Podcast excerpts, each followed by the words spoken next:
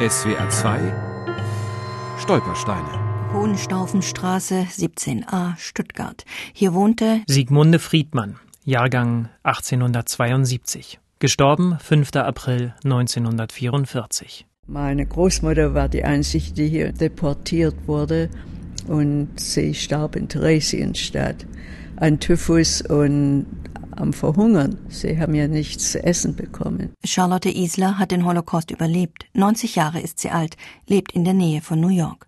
Sie hat den langen, beschwerlichen Flug nach Deutschland auf sich genommen, um Stuttgart, die Stadt ihrer Kindheit, wiederzusehen und um den Stolperstein ihrer Großmutter zu besuchen. Ich finde, irgendeine Erinnerung ist besser als gar keine.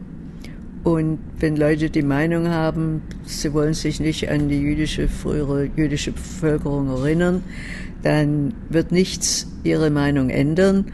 Aber diese Stolpersteine, ob man will oder nicht, sie sind da. Und mit ihnen die Geschichte, die sie verkörpern.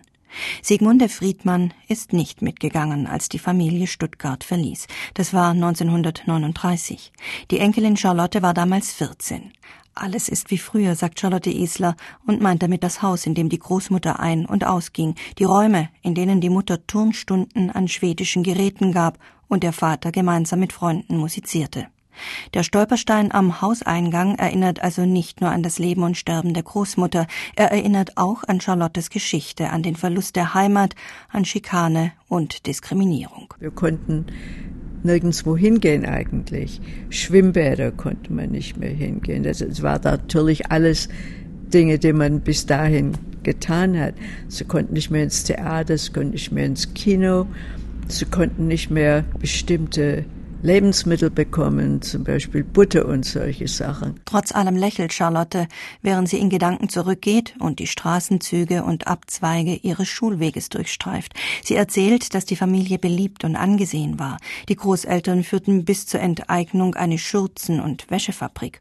Und sie erinnert sich an den Weitblick der Mutter, die schon früh zum Aufbruch zur Emigration in die USA gedrängt hatte. Es muss eine furchtbare Zeit für meine Eltern gewesen sein. Als Kinder man hat eben gewusst, also wir gehen weg, wussten nicht genau warum. Mir hat sehr gut in Stuttgart gefallen.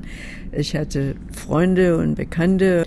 Jeder hat gehofft, der Hitler wird wieder abgeschafft und dann ist es so wie früher. Und es ist eben, viele Leute haben das gedacht, dass diese Nazizeit vorübergehend wäre.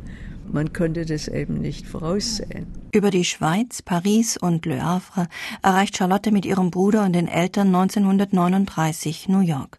Als Reisegepäck erlaubt ist nur ein einziger Koffer mit Kleidung und Papieren. Kein Geld, keine Wertsachen.